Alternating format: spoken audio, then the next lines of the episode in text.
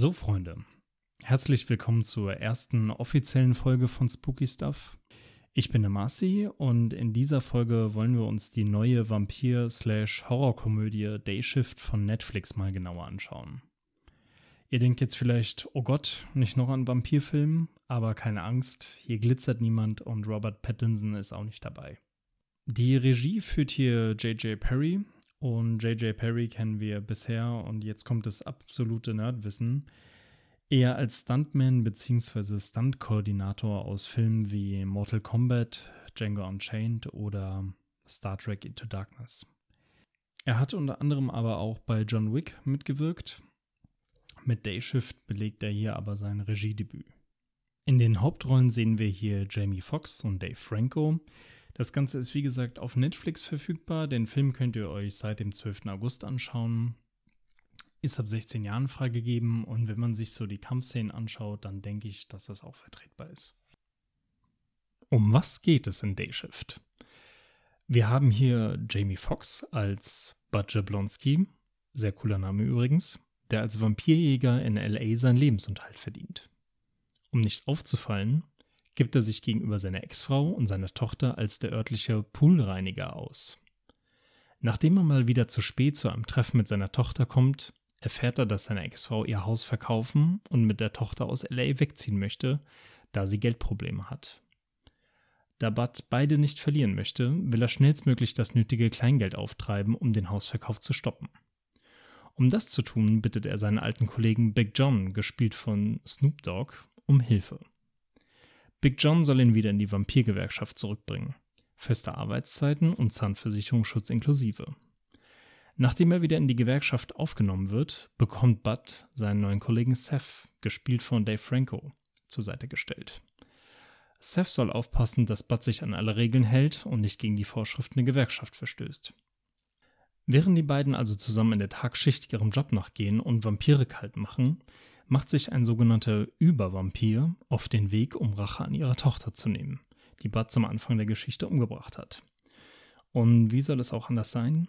Natürlich hat es die Vampirin auf seine Tochter und seine Ex-Frau abgesehen. Bud macht sich also auf den Weg, die beiden zu retten. Ob er es am Ende rechtzeitig schafft, das nötige Kleingeld zusammenzubekommen und seine Familie zu retten, dürft ihr gerne selbst herausfinden.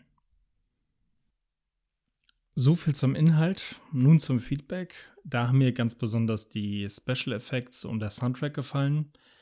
Die Effekte waren meines Erachtens sehr gut gelungen, ähm, wirken hier trotz der teilweise etwas langen Kampfszenen, aber auch nicht zu albern oder trashig. Also hat jetzt nichts von Sharknado. Was den Soundtrack anbelangt, wir haben hier Musikauswahl von Tupac, Snoop Dogg und Ice Cube.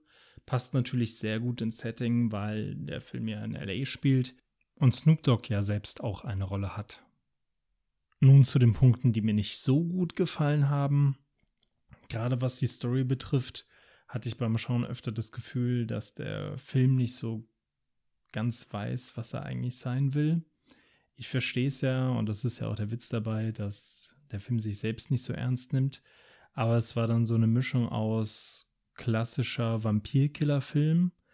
Ich will jetzt nicht sagen Blade für Arme, aber es wirkte dann doch teilweise so. Dazu kommt dann noch die Background-Story mit seiner Familie. Er versucht ja hier alles Mögliche, um seine Frau und seine Tochter in LA zu halten und das Geld einzutreiben. Und ja, weiß ich nicht, haben wir schon in tausend anderen Filmen gesehen. Also auch hier bedient man sich an sehr vielen Klischees. Und darüber hinaus wirken die Dialoge gerade am Anfang teils etwas trashig. Wie gesagt, ich weiß, der Film nimmt sich selbst nicht so ernst, aber das war mir dann teilweise doch ein Ticken zu viel und die Witze wirken hier auch oft erzwungen.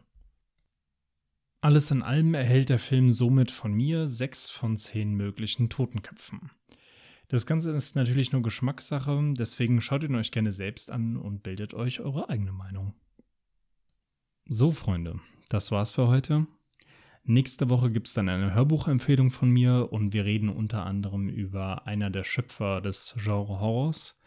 Ich würde mich auf jeden Fall freuen, wenn ihr nächste Woche auch wieder dabei seid und mir hier oder auf Instagram ein kurzes Feedback dalasst. Bis dahin, euer Marci.